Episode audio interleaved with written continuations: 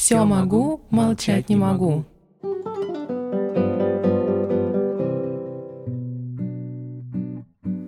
Влюбленность, привязанность, позже осознанные чувства или любовь с первого взгляда. Абсолютно неважно, что мы испытываем в данный момент, но так уж мы устроены, что всегда хочется немного больше. Как говорится, для полного счастья не хватает и дальше бесконечные перечисления. А зачастую в сумасшедшем ритме этой жизни мы не успеваем насладиться моментами, которые, возможно, наполнили бы наш душевный сосуд. Чуть-чуть больше страсти, чуть-чуть больше приятных слов, чуть-чуть больше времени. И каждый раз, получив новую волну эмоций, нам хочется уже бурю любви и романтики, будь то легкое увлечение или чувство, прошедшее через множество испытаний на протяжении всей жизни. Это как пытаться дотянуться рукой до горизонта, который постоянно ускользает вдаль. Любви много не бывает, и насытиться ей невозможно. Сегодняшним нашим героям волей судьбы было дано слишком мало времени для такой сильной и искренней любви. Лишь пару месяцев счастья, которых было столько романтичного и осталось столько недосказанного. И это, к сожалению, не сюжет захватывающей книги, а реальная история двух любящих сердец Александра Сергеевича Грибоедова и юной грузинской княжны Нины Чевчавадзе. Известный русский писатель Александр Сергеевич Грибоедов, автор произведения «Горе от ума», имел помимо сочинительства еще много талантов. О таких сегодня говорят «гений». Грибоедов был одним из самых образованных людей своего времени и, по свидетельству Пушкина, одним из самых умных людей в России.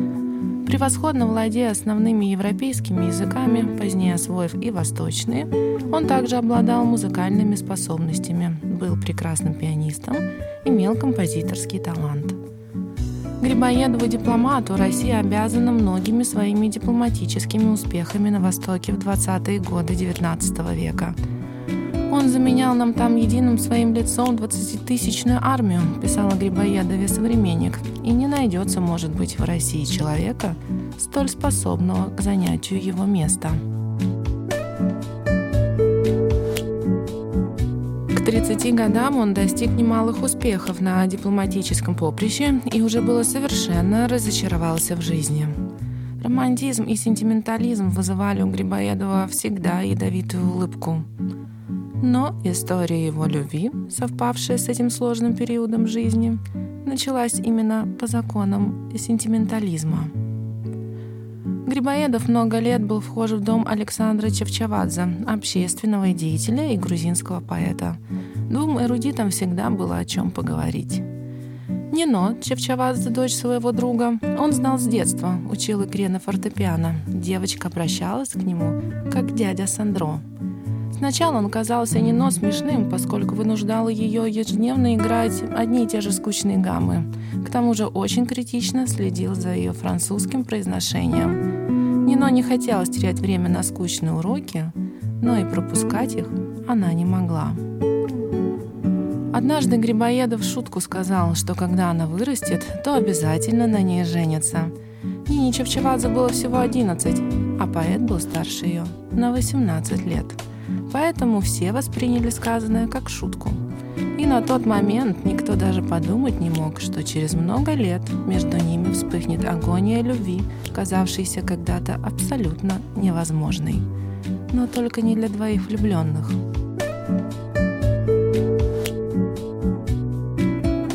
1826 году, когда Грибоедова вызвали в Петербург, где ему пришлось оправдываться перед судом за дружбу с декабристами, он не прекращал эпистолярной связи с Нино, периодически посылал ей полные любви открытки. «Нина, моя Мадонна, я сейчас сижу в петербургской тюрьме и думаю о тебе. Моя душа стремится к тебе, как морская волна к берегу, как раненый орел к водопою. Ты мой берег, ты бессмертный источник моей любви. У меня отняли свободу, но любовь не смогли. Поговаривали, что есть уже у Нины и настойчивый обожатель, почти жених Сергей Ермолов, сын грозного генерала Ермолова. А как написал Николай Муравьев, государственный деятель в своих записках, Нина была отменно хороших правил, добра сердцем, прекрасна собой, веселого нрава, кроткая, послушная. В Нину были влюблены несколько офицеров Кавказского корпуса. А Грибоедовы сплетничали, что у него романы с актрисами, а в Персии, где он часто бывает по службе, чуть ли не целый гарем. Уже тогда, несмотря на все выгодные партии и сплетни, сердце юной дивы было отдано поэту. В 1828 году Грибоедов прибыл в Тифлис и навестил своих друзей в угнетенном состоянии духа. И как глоток свежего воздуха, который смог его вернуть к жизни, стала встреча с Нино Чевчавадзе. Когда к столу вышла 15-летняя Нина, с жестким и разочарованным жизнью Грибоедовым что-то вдруг произошло — он осмелился сделать предложение руки и сердца. Как вспоминал потом сам писатель, его сердце стало бешено колотиться, когда он вышел из-за стола, взял Нину за руку и увел в другую комнату. В одну минуту, как в сентиментальнейших любовных романах, он, опытный дипломат, писал «Я обедал у старинной моей приятельницы Афердовой. За столом сидел против Нины Чевчавадзовой. Все на нее глядел, задумался, сердце забилось, не зная, беспокойства ли другого рода по службе, теперь необыкновенно важной, или что-то другое придало мне решительность необычайную. Выходя из стола, я взял ее за руку и сказал ей по-французски «Пойдемте со мной, мне нужно что-то сказать вам». Она меня послушалась, как и всегда верно думала, что я усажу ее за фортепиано. Зашли в комнату, щеки у меня разгорелись, дыхание занялось. Я не помню, что я начал ей бормотать. И все живее и живее. Она заплакала, засмеялась. Я поцеловал ее, потом к матушке ее, к бабушке, к ее второй матери Прасковье Николаевне Ахвердовой. Нас благословили. Сама Нино вспоминала тот судьбоносный день так. Не знаю, правда, не знаю, как будто был сон. Меня словно луч обжег. Грибоедов признался ей в давней любви и просил немедленно выйти за него. И 33-летний посол Российской империи, поэт 22 августа 1828 года в Сионском храме венчался на 16-летней дочери Александра Чевчавадзе, красавице Нине.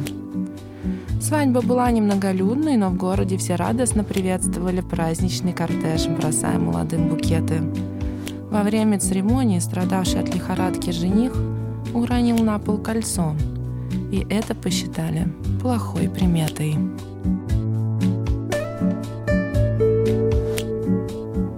Вместе молодожены пробыли всего пару месяцев, так как осенью Грибоедову пришлось снова отправиться в Персию. Нина, ожидавшая ребенка, решила ехать с ним, но в пути заболела, и ей пришлось остаться в Тавризе. Сохранилось письмо Грибоедова молодой супруге, которое он написал вскоре после расставания. «Бесценный друг мой, жаль мне тебя. Грустно без тебя как нельзя больше.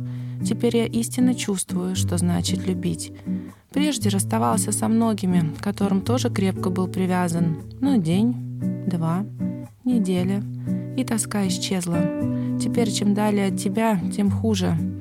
Потерпим еще несколько, ангел мой, и будем молиться Богу, чтобы нам после того никогда более не разлучаться.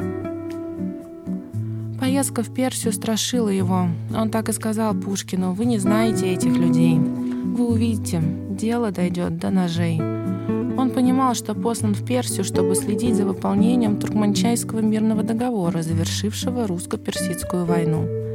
По договору Персия теряла почти все свои территории на Кавказе и должна была выплатить России контрибуцию в 20 миллионов рублей с серебром. Это вызвало недовольство среди местного населения. Грибоедов понимал, что многое там придется делать так, как делать бы не следовало. Для того ему и дали этот павлиний чин министра-посланника.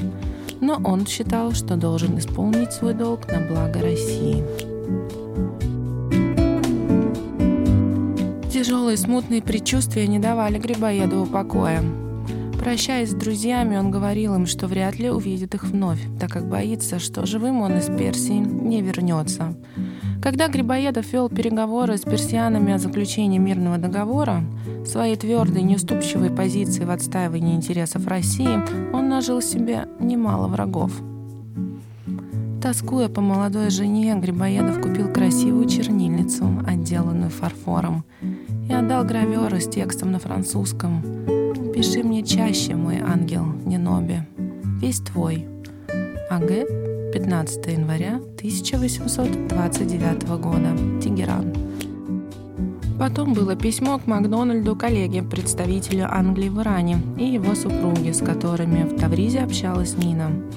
Александр очень беспокоился о жене и терзался тем, что вынужден оставлять ее одну вне здоровья. Нина очень тяжело переносила беременность. «Через восемь дней я рассчитываю покинуть столицу», – писал Грибоедов, имея в виду отъезд из Тегерана в Тавриз. Но увидеться со своей женой Грибоедову больше не привелось. Он был убит 30 января 1829 года толпой мусульман-персиан, напавших на русское посольство. Обстоятельства смерти Грибоедова в точности неизвестны, так как практически все русские очевидцы событий были убиты. Анина тем временем оставалась в Тавризе. Окружающие, боясь за нее, скрывали страшную весть. Говорили, что она должна ехать в Тифлис. Дескать, Александр Сергеевич за не мог, уехал туда и велел следом отправиться и ей. Нина отвечала, «Пока не получу письмо от мужа, никуда не тронусь». И лишь 13 февраля, по настоятельной просьбе матери, она покинула Таврис. В Тифлисе Нина узнала, что муж мертв, и у нее случились преждевременные роды. Младенец, которого успели покрестить и назвать в честь отца Александром, прожил всего час. 18 июня 1829 года тело Грибоедова, которое смогли опознать только по пулевому ранению в руку, полученному на дуэли, привезли в Тифлис и похоронили у церкви святого Давида. На надгробии поэта высекли знаменитые слова, принадлежавшие Нино. «Ум и дела твои бессмертны в памяти русской, но для чего пережила тебя любовь моя?» Нина Александровна Грибоедова оставалась верной памяти своей любви. Всю жизнь она носила траур по мужу. На людях она появлялась только в черных платьях, за что ее прозвали «черной розой Тифлиса». Ей неоднократно предлагали вступить в новый брак, но она всем отказывала. Она скончалась в возрасте 45 лет от холеры. Муравьев, узнав о смерти Нины Грибоедовой, послал ее сестре Екатерине Дадиане письмо с глубокими соболезнованиями, в которых написал «Я не знал в жизни женщины более кроткой и доброжелательной, чем Нина Грибоедова». Один из современников Нины, Чевчавадзевой, писал про нее «Больше всего на свете дорожила она именем Грибоедова, и своей прекрасной святой личностью она еще ярче осветила это славное русское имя». Так трагично закончилась история большой любви, а бумага сохранила искренние слова писателя. Я в современности не смог найти то, что искал, поэтому собирался убежать в прошлое. Это тоже мне не помогло. Потом собрался слиться с природой, но и в этом не сумел обрести облегчение. Сейчас понял, что спасение человека в любви. Влюбленный человек — Бог. Любовь способна вызвать у нас как и наивысшую степень счастья, так и погрузить нас в чувство грусти, печали и безысходности.